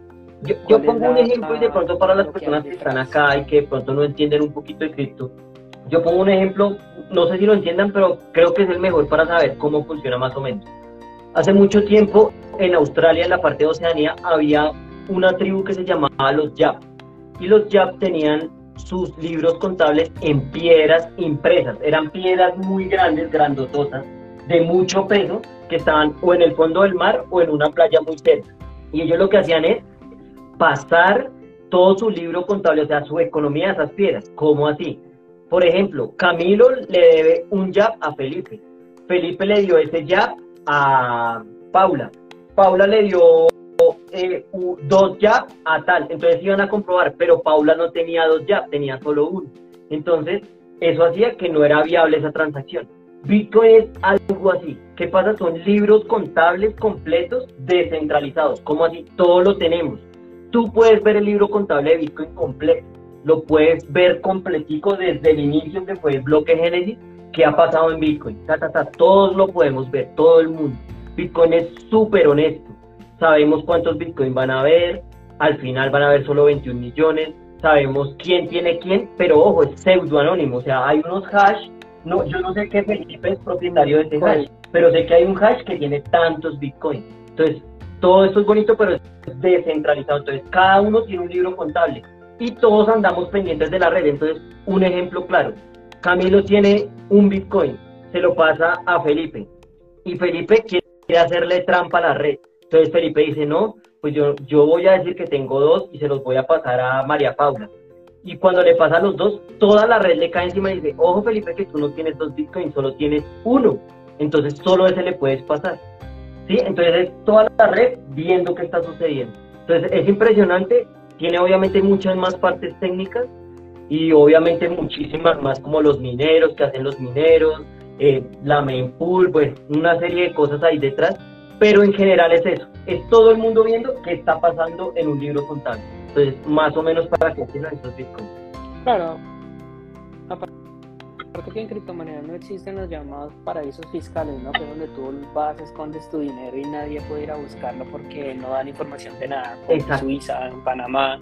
en algunas islas del Caribe en Bitcoin, Nada. pues, tú no puedes esconderlo. Si Exacto, la red inmediatamente te muestra tal cual es. aquí, Y, otra cosa bonita de entender, Pipe, que, que eso es lo que, digamos, también me gustaría que se quedara esto. ¿Qué pasa con las criptos? Y quiero que entiendan esto. Bitcoin es Bitcoin. Las criptos son las criptos. Son totalmente diferentes. Aunque Bitcoin está basado, obviamente, es criptográfica, es una criptomoneda, pero Bitcoin tiene un potencial mucho más grande que todas porque es totalmente descentralizado y no hay un dueño. No se puede atacar a una sola persona. El resto de criptomonedas sí se pueden atacar. Ethereum ya se saben que Vitalik es el dueño, de Polkadot es uno que también estuvo en un proyecto de, de Ethereum. Entonces, ¿qué pasa? Uno es una revolución económica y el otro es una revolución tecnológica. ¿Por qué Ethereum vale plata? Ether, porque no es Ethereum. Ethereum es todo el ecosistema de Ethereum y Ether es la moneda de Ethereum. Ethereum creó una, una cosa que se llama contratos inteligentes. Para que esto funcione necesita una cosa que se llama gas o como una gasolina para que funcione. Entonces, el Ether es la gasolina que hace funcionar ese, ese contrato inteligente. Por eso tiene valor. Si tú necesitas hacer un contrato inteligente, que necesitas Ether y lo compras. Por oferta y demanda, el precio va a variar y va a subir. Pero Bitcoin es Bitcoin, criptomonedas son criptomonedas. Entonces, esto es bueno aclarar. Mira, ahí tenemos una pregunta de nuestra amiga Nina. Dice, chicos, hoy vi un anuncio que ofrecía obtener Bitcoin minando en solo cuatro horas. ¿Es eso real? Pues de que pueda ser real, sí puedes obtener Bitcoin en cuatro horas, pero que sea viable, no creo que sea viable. Bitcoin tiene una cosa que antes, y, era muy bueno que yo creo que eso se dañó un poco. Cuando Satoshi Nakamoto sacó esto, todo el mundo podía min- minar Bitcoin desde tu computador. Cualquier persona podía hacerlo. Y generabas ganancias porque obviamente pues al minar Bitcoin ganabas Bitcoins y ganabas también las recompensas, digamos, de los fees que se hace por hacer esas transacciones. Pero Cami, pero ven, te hago, un, te hago un paréntesis ahí. ¿Qué es minar Bitcoin? Como para, para entender mejor el concepto. Minar Bitcoin es hacer o desarrollar una ecuación que tiene solución, pero iterando de a números. Entonces, ¿cómo así para que me entiendan? Hay una ecuación, hay una Y ecuación. en español. La ecuación, el, el nodo minero entra, mira la ecuación y dice, ve, voy a empezar a iterar hasta que descubra el número que resuelva esa ecuación. Entonces empieza 1, 2, 3, 4, 5, 6, y es literal. O sea, obviamente no es un minero, no es un señor allá cliqueando, no. Ya son obviamente automatizados, son máquinas automatizadas con procesadores muy grandes que empiezan 1, 2, 3, 4, 5, 6, ta, ta, ta, un millón, dos millones, ta, ta, un millón uno, un millón dos, un millón tres. El que encuentre la solución de esa, de esa ecuación descubre un bloque y el bloque puede meter transacciones. Entonces, ¿qué hace un minero? Un minero lo que hace es, cuando descubre esa transacción, se queda con la recompensa que le da el mismo algoritmo y se queda con todos los fees de las transacciones que él quiera meter. Entonces, él mete en, un bloque más o menos caben como dos mil y pico de transacciones. Él mete las que quiera meter, por eso los fees con mayor, eh, las personas que pagan más de fee para hacer una transacción rápido son los primeros que los meten. Los mineros saben y meten y se ganan este fee. Entonces, ¿qué hace un minero? Un minero lo que hace es validar la red. ¿Cómo así validar la red? Mira que lo que está pasando es de verdad y que se cumple lo que, lo que la red está diciendo. Y dos, ayuda a que la red se siga moviendo a generar el bloque. Cuando tú haces el, el bloque, el blockchain, son una mano de scripts, o sea, de eh, transacciones como un libro contable dentro de un bloque. Entonces Felipe le mandó a Nina, Camilo le mandó a Pipe, Pipe le mandó a Nina, le mandó a Juan Pablo, Juan Pablo le mandó. Es un libro contable. El bloque se queda con dos mil y pico de transacciones, se cierra el bloque, criptográficamente tú ya no lo puedes cambiar y se sigue con el otro bloque y vuelve y juega otra vez entre los dos mineros que empiezan a minar eh, hasta que descubran. Entonces ahí va la explicación. ¿Qué pasa? Antes tú lo podías hacer desde tu computador con un procesador normal. El ser humano obviamente siempre la avaricia y la ambición, porque esta era la idea de Bitcoin desde el principio, creó unos procesadores mucho más grandes que solo están dedicados a Bitcoin. Entonces se llaman ASIC, los famosos ASIC, que son procesadores completos solo hechos para Bitcoin que te van a ayudar a descubrir esta, eh, digamos que ecuación mucho más rápido. Entonces son procesadores mucho más complejos que hacen en 10 segundos de uno a un millón y así hasta que descubran el número. Y tras de eso se creó una cosa que se llamaba pools de minería. Entonces ya no es todo el mundo minando, sino gente que le dijo, ven, préstame tu poder computacional y hacemos un pool. Entonces es más fácil. ¿Por qué? Porque, por ejemplo, tú tienes una SIC, yo tengo otra SIC. Acá Nina que preguntó, tiene otra SIC. Entonces tú vas a coger de uno. Yo cojo de, de un millón uno a diez millones. Nina que coja de 10 a 20 millones. Entonces esto hace que sea mucho más rápido y el que lo escura se queda y La unión hace la fuerza. exacto. Pero también en sí dañó la red, porque entonces ya hay 6, 7 pools en todo el mundo que cogieron el mercado completo de minería.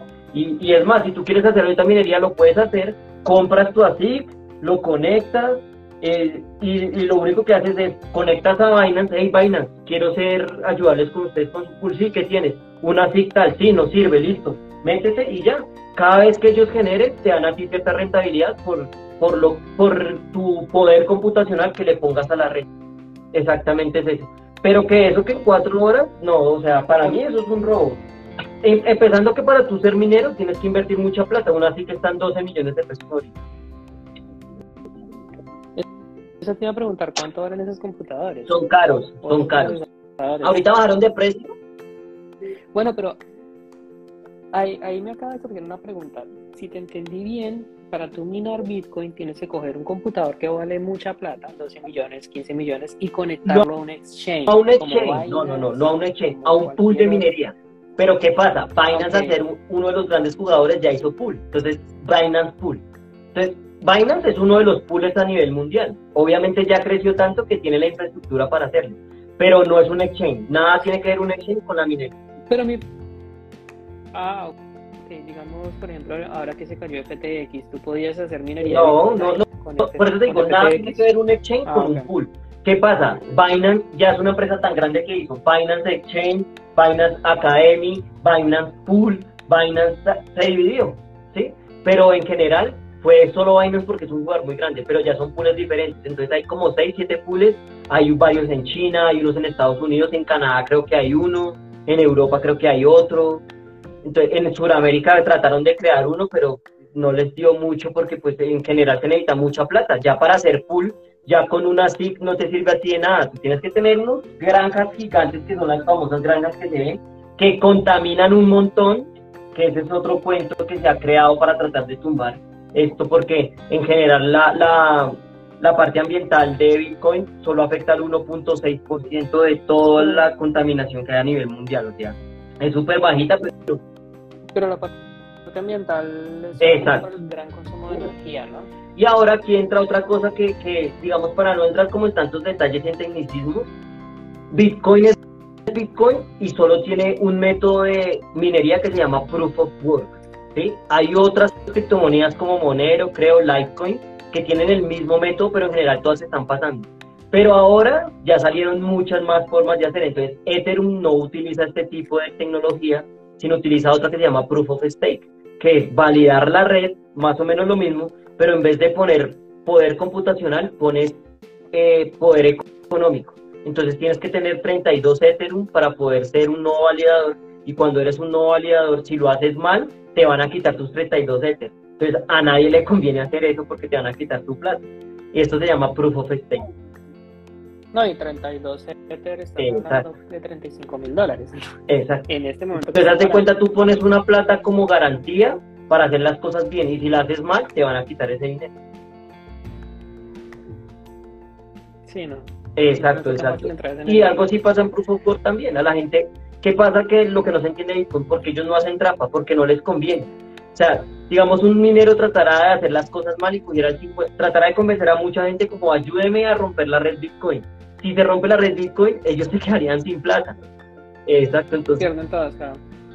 Aparte que la, la, red de Proof of Work son 15 validadores, ¿no? Si no me equivoco. No, transacción. Proof of Work hay más de 48 mil validadores. Lo que, lo que pasa es que ahí se divide en ah, diferentes. Hay nodos mineros, nodos validadores, nodos light, hay diferentes nodos. Todos son diferentes. Vea, pues, vamos, vamos aprendiendo muchísimo más sobre este ecosistema Bitcoin. Que es que sencillamente es lo que falta. Mientras uno no entienda todo eso que te estás contando, cambio es muy difícil es muy difícil saber exactamente si está haciendo las pero, cosas Pero bien mira, una cosa que yo le digo, que le digo a las personas también mucho. Tú a veces no sabes ni siquiera cómo funciona la electricidad, pero igual la usas. ¿Sí? O sea, o, o cuéntame tú cómo funciona exactamente la electricidad. Creo que mucha gente no sabe ni siquiera cómo funciona la electricidad, igual la usa. Entonces lo importante de Bitcoin es aprender por lo menos de seguridad cibernética, o sea, cómo puedes moverlos, cómo puedes hacer, cómo puedes hacer para que no te hackeen, cómo puedes hacer para no perder tu, tu plata, pero no tienes que entender tampoco netamente toda la parte profunda de Bitcoin y filosófica de todo este man, porque se creó los cyberpunks, esto de cuándo viene, no. A los que nos gusta como a mí, porque es mi pasión y me fascina, y yo todos los días estoy leyendo sobre eso porque me encanta. Pero si tú no eres del tipo de personas que quieres meterte y investigar y volverte un ñoño de las criptomonedas, no lo hagas. Pero sí investiga por lo menos cómo pasar Bitcoin, cómo capitalizo algo en Bitcoin, cómo eh, invierto en, criptomonedas. ¿Qué, qué, de qué se trata esto, este nuevo ecosistema?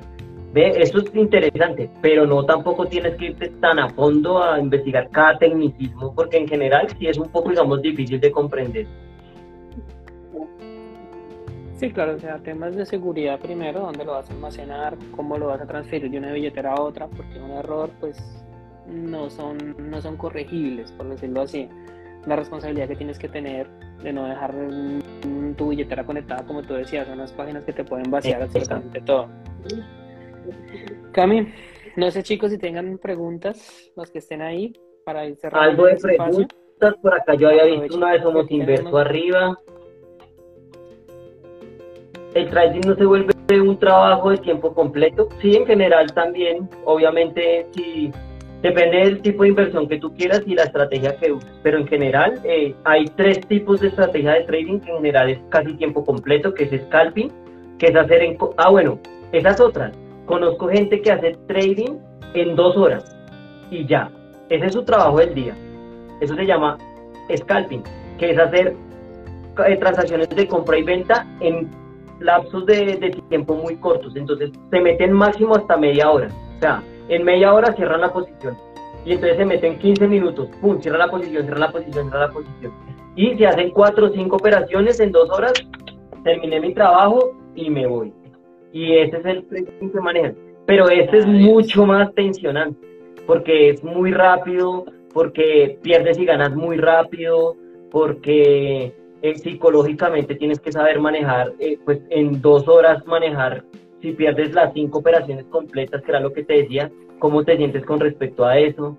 Entonces, en general, ya hay otro tipo que son intradía, swing, y bueno, hay otros tipos de, de, digamos, de estrategias para hacer trading, hay muchos, muchos, pero en general estos son como los principales. Bueno, súper. Súper, Cami. Creo que toda la información que nos has compartido, honestamente aprendí muchísimo. No sabía más de la mitad de todo lo que dijiste. Sí, Y sí. eso es lo importante de estos espacios, ¿no? aportar valor, es lo genial de verdad, educarse, saber un poquito de, de, de inversiones, chicos. O sea, yo creo que lo importante acá, por ejemplo, es, ¿tú crees que tienes tu, tu futuro asegurado? O sea, solo piensa nomás en las pensiones. Las pensiones a futuro muy probablemente es una pirámide, va a caer, no va a funcionar. El mismo sistema económico en el cual basamos nuestro futuro es un sistema económico fallido. O sea, ni el socialismo ni el capitalismo han funcionado como hemos creído o como queremos que funcionen.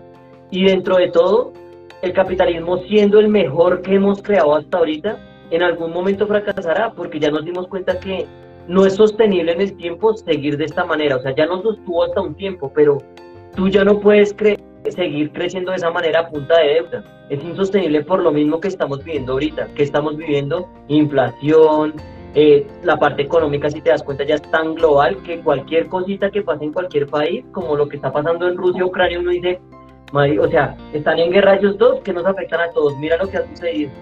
Es impresionante. Cualquier país que le pase cualquier cosita ya nos afecta a todos. Eh, inesta- o sea, somos más inestables emocionalmente, hemos cambiado mucho. Eh, materialmente estamos consumiendo el mundo de una manera impresionante. Entonces, esto en algún momento tiene que parar, porque esto es insostenible a largo plazo. Sí, Entonces, creo que una de las mejores maneras de ser, o sea, como tener seguridad en algo es invertir. Si tú aprendes a invertir, si aprendes a diversificar, si aprendes eh, digamos, de las personas que ya hemos pasado algunos por esto, creo que de una u otra manera eh, vas a tener mucha más seguridad financiera a futuro. Entonces creo que es de educarse y de verdad las finanzas, volverlas parte de tu vida, o sea, tiene que ser así. De, de hecho, con relación a lo que dices, Cami, está el libro falso de Robert Kiyosaki, que es muy interesante de leer, que puede ser para la gente que le gusta un poquito las conspiraciones, no sé, que, porque básicamente lo que dice es que nuestro sistema económico actual es falso, está basado en la nada el dinero fía del dólar, el peso, toda la moneda que nosotros manejamos no tiene ningún respaldo lógico. De hecho, el mismo que ellos aquí dicen en ese libro que con las tarjetas de crédito tú estás imprimiendo plata. A ti te dan un cupo de 5 mil dólares, pero eso no es real. Sencillamente tú vas y lo pasas y, es, y esa plata está respaldada en tu compromiso de devolverla. Entonces, si tú miras en el mundo, eh, la cantidad de dinero que se mueve, el 90% es deuda. De ahí sale la, la, famosa idea de que si todo el mundo fuera a los bancos a retirar su dinero a la vez, los bancos no tendrían cómo pagarles. Entonces, eso es lo que produce inflación, es lo que produce todo lo que eh, subidas de precios, intereses, tantas cosas. Entonces, es insostenible. No sé cuánto tiempo puede durar la humanidad así, pero en algún momento ese sistema termina colapsando. Y es lo que, lo que hablabas de Venezuela, que es el ejemplo más reciente que tenemos, pero en la historia ha pasado muchas veces. Ustedes se van a mirar qué pasó en Alemania en 1920, donde la inflación era tan grande que prácticamente los billetes no valían absolutamente nada. Exacto, el, el crash del 23 también igual, o sea, es que de una u otra manera nos ha venido mostrando este tipo de economía que es la mejor que hemos creado hasta ahora, pero no es la única y podemos seguirla mejorando. Y creo que dentro de una de las cosas que podrían llegar a mejorar esto serían las criptomonedas, por ejemplo. O sea, tú ya ser mucho más responsable, ser más honesto. Desafortunadamente nos están jugando muy sucio. Los bancos, para mí, son amigos, no son enemigos, ¿sí? Porque también tú tienes que ser consciente de cosas. ¿Qué tipo de persona, qué institución, aparte de los bancos, te presta a esas tasas que en general son bajitas? O sea, de pronto ahorita están altas por todo lo que está sucediendo, pero en general los bancos, digamos, eh, una tasa me corrigen, no sé de pronto, pero para bienes raíces no pasa del 6%. Es difícil que alguien te preste el 6% de efectivo. Ahorita están como... No, ahorita están pero en general los bancos manejan, entonces tú tienes que saber jugar con las reglas de juego que tienen, eso es muy importante. Tú tienes unas reglas de juego y estamos jugando un juego que se llama el capitalismo. Aprende las reglas de juego del capitalismo tienes que jugar con esas reglas de juego, te gusten o no, ya son para nosotros una creencia y es un status quo que tienes que aprender a jugar. Mientras llega algo nuevo, mientras pasa algo diferente, pero tienen que también tener en cuenta que para hacer grandes cambios también hay que pasar por ciertas dificultades y no ciertas, grandes dificultades. Entonces creo que cuando un sistema económico tan grande como este se caiga, o sea, no va a ser nada fácil para todos. Y creo que eh, la parte de las inversiones es lo que te salva de muchas cosas, las criptomonedas. O sea, algo tan básico como por ejemplo lo que le explico a las personas. Mañana, no sé, pasa algo terrible, Dios quiera no, pero impresionante. Colombia colapsa, el dinero colapsa, la economía colapsa. Eh, Colombia se vuelve algo loco, no sé qué, tú te quieres pasar a otro país urgente porque no ves acá la manera. ¿Qué haces? Criptomonedas, una USB o lo que hablamos ahorita, las metes todas, un bolsillito para el otro país y allá monetizas y nadie va a saber qué tiene. Es súper transferible. Pero ojo con no botar ah, por el camino, ¿no? Porque si claro, claro. que se te Pero esa es, digamos, eso que ofrecen las criptomonedas, no hay ningún otro, o sea, ningún otro activo que lo haga mucha gente me dirá, pues el dinero líquido yo lo puedo llenar, sí. A ver, lleva 50 millones de pesos de aquí a Estados Unidos, a ver si te, los dejan pasar por la frontera o no te quitan la mitad de aquí camino de ahí derecho. O en el aeropuerto a ver si no te los quitan. Si tienes un tope. En cambio, una cripto que, nada, una cripto, una USB, la metes bien metida, chao. Y eso ha pasado mucho. Aunque no lo crean ahorita Rusia y Ucrania, los ucranianos movieron mucho dinero de lado de irse de su país a punta de criptomonedas. Compraban los pendrive, metían ahí sus criptomonedas y se iban para el otro lado. Claro, y ese, ese, es un ejemplo muy claro de por qué no puedes confiar en el dinero fiat. Pasó en Ucrania, pasó en el Líbano hace poquito. Si la gente necesitaba dinero en efectivo para salir del país, iban a retirar, los cajeros ya no tenían plata. Tú podías tener 10 mil dólares en la cuenta, pero no podías sacarlos porque el papel no estaba, no existía tus tarjetas no funcionaban, entonces en otras palabras no tenías nada. Y tú veías en la noticia la fila de gente para poder retirar dinero y los primeros alcanzaron hasta el cajero de plata. Y, y, eso va a seguir pasando, Pito, o sea, e, eso no solo ahorita, eso va a seguir pasando en el mundo. El corralito en Argentina en el 2002 pasó exactamente igual cuando fue todo el mundo asustado a sacar plata al, al banco por reserva fraccionaria, no tienen todo ese dinero. Sencillamente lo único que hicieron fue, hey, no pueden sacar todo su dinero. Diario pueden sacar hasta 100 dólares, no pueden sacar más. Así lloren, peleen. Tenemos fuerzas armadas acá que nos dicen que ustedes no pueden eh, sacar su dinero. ¿Quién dice que no? Con criptomonedas todo esto se evita, o sea, de por sí creo que es una gran solución y de verdad yo sí les recomiendo que por lo menos prueben, prueben de qué se trata, investiguen algo de qué se trata, o sea, esto, esto qué es, este, esta nueva manera de hacer las cosas, de qué, de qué se trata, es verdad todo lo que me están hablando este par de locos, es verdad todo lo que están diciendo que sí puedo vivir de las criptomonedas, o sea, creo que es una muy buena oportunidad para, para de verdad generar grandes rendimientos. De esos chicos, si quieren un ejemplo de la usabilidad de las cripto real y que lo tenemos al lado, miren el caso de El Salvador. El Salvador legalizó las criptomonedas y eso lo hizo el presidente Bukele, ya que El Salvador, no sé si ustedes sabían, maneja dólar americano, esa misma moneda de Estados Unidos. Y la mayoría de salvadoreños viven de las remesas que envían sus compatriotas de Estados Unidos a El Salvador. Pero para enviar ese dinero de Estados Unidos a El Salvador, el dinero fiat, los dólares americanos, hay que pagar transacciones, hay que pagar comisión, hay que mandar por un banco. Entonces, ¿qué dijo el man? No, pues la solución es el Bitcoin. Porque claro, si tú estás en Estados Unidos y quieres mandar dinero, sí creo que el 30% del, del Producto Interno Bruto de El Salvador depende de, las remesas. Sí, sí, exacto. dato exacto pero es más, creo que es uno de los primeros productos del PIB de, de, de El Salvador. Exacto, entonces el man muy inteligentemente dijo, no, pues las criptomonedas es la solución, porque ¿cuánto se está ahorrando la gente en comisiones de, por transferencia de dinero cuando cogen una fracción de Bitcoin, porque no tiene que ser uno completo, y se lo mandan a El Salvador en cuestión de un segundo y pagan una comisión irrisoria? Entonces, cuando uno se da cuenta de eso, uno dice, wow, definitivamente el mundo exacto, exacto. por ese lado. Tú, tú allá cortas intermediarios, ¿tú te imaginas Western Union? Western Union está ganando unas comisiones absurdas por algo que en general no es tan complicado de hacer, que es por medio de comunicación, dale plata a tal persona y acá es lo mismo, eh, devuélvele a tal persona tal dinero. Eso es lo único que hace Western Union, ellos no mandan dinero físico jamás al otro país ni nada por el estilo, eso no lo hacen ellos.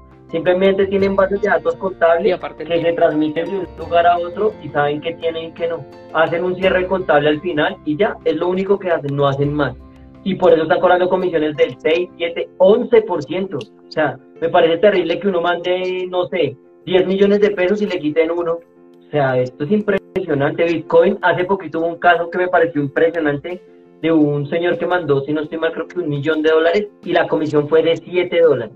7 dólares por Bitcoin. Entonces, wow, o sea, 7 dólares por mandar un millón de dólares. No, y y aparte de eso que tiene restricciones, digamos por ejemplo yo que vivo en Canadá, que tengo negocios en Colombia, para poder enviar dinero a través de remesas yo tengo límites, a mí me colocan mil dólares diarios y un monto cada seis meses. Si yo me tuviera necesidad de pasarme de ahí, ya me toca hacer un transfer de banco a banco que se tardan días en llegar y cobran comisiones altísimas. Y si no me empiezan a colocar problemas, empiezan a llamarme, ¿usted para qué va a mandar plata? ¿Y por qué? ¿Y para quién? ¿Y quién la va a recibir?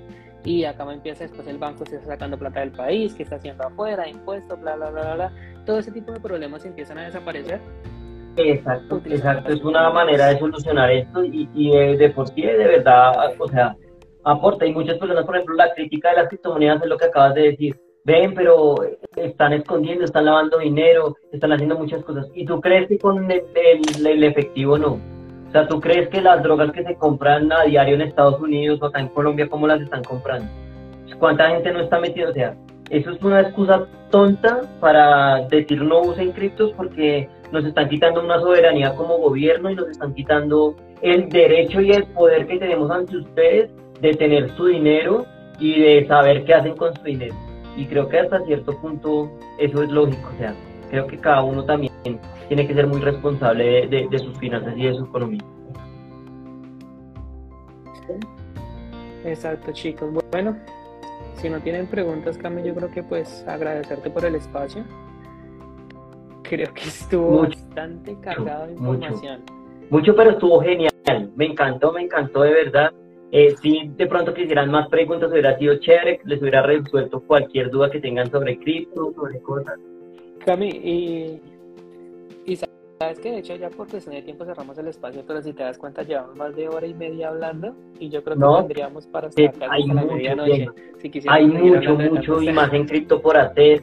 Esa es otra que, digamos, les quiero dejar al final, que es criptomonedas. Hasta ahora somos 8 mil millones de personas en el mundo y solo lo han adoptado el 4% de la población mundial, del 3 al 4%.